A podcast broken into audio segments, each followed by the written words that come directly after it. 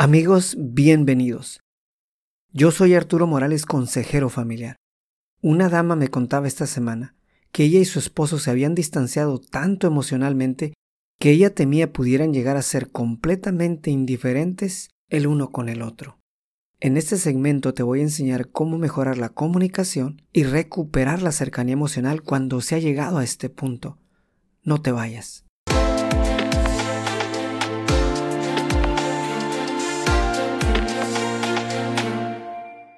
Una dama me contaba un par de días atrás que su esposo y ella se habían distanciado tanto que sus conversaciones habían llegado a ser superficiales y cortas.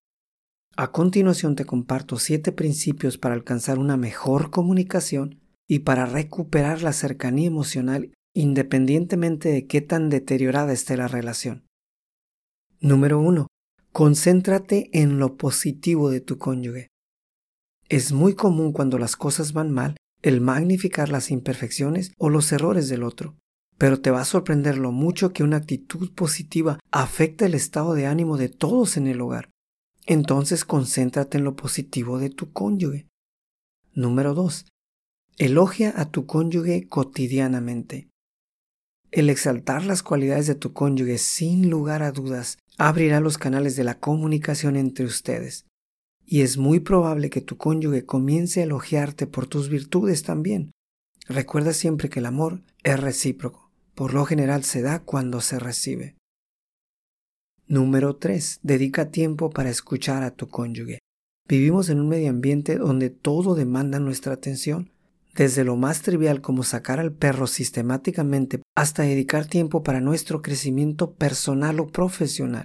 Pero el invertir tiempo para escucharnos mutuamente es invertirle a nuestra relación. Entonces recordemos siempre, dediquemos tiempo para escuchar a nuestro cónyuge. Número 4. Brinda tu oído para tratar de comprender a tu cónyuge, no para juzgarlo. En proporción a cómo te vayas acostumbrando a concentrarte en lo positivo de tu cónyuge y en elogiarle, dejarás de ser crítico o negativo con él o con ella. Entonces este principio es sumamente importante.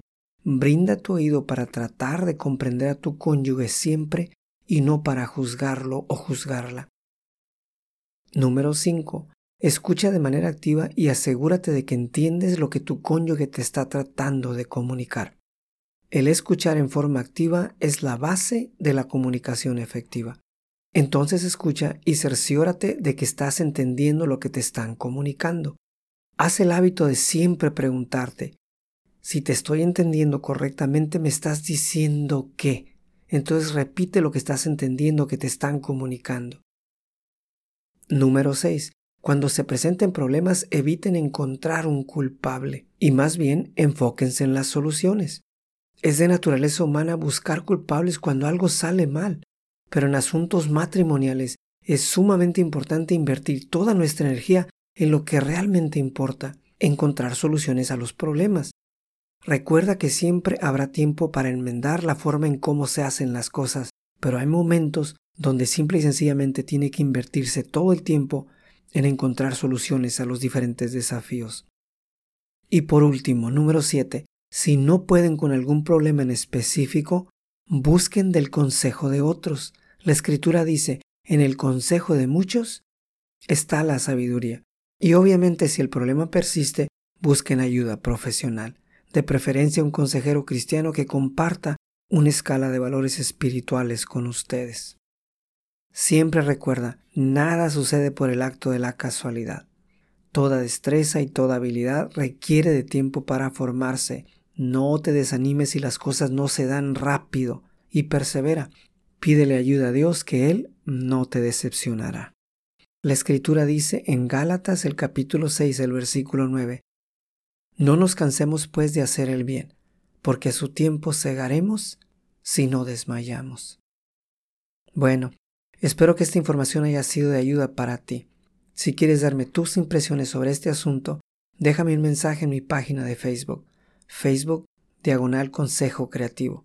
Para más información sobre mi ministerio, accesa mi página en la web www.arturomorales.org. Bueno, nos vemos en un segmento futuro. Que Dios te bendiga.